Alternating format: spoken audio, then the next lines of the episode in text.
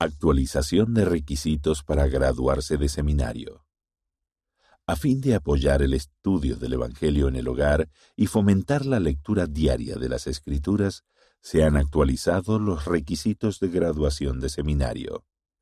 Ahora, durante el curso de estudio de cuatro años, los alumnos no informarán si terminaron la lectura de los libros canónicos, Antiguo Testamento, Nuevo Testamento, Libro de Mormón, y Doctrina y Convenios y la Perla de Gran Precio.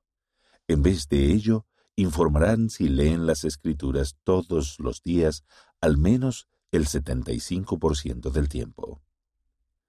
Esto cambia el enfoque de marcar una casilla a establecer un hábito recto de discipulado que bendecirá a los alumnos a lo largo de sus vidas. Esto también permite que seminario que anteriormente cambió para alinearse con el programa de lectura sugerido de 12 meses para Ven Sígueme, trabaje con todas las organizaciones de la Iglesia para apoyar el estudio del Evangelio centrado en el hogar y apoyado por la Iglesia.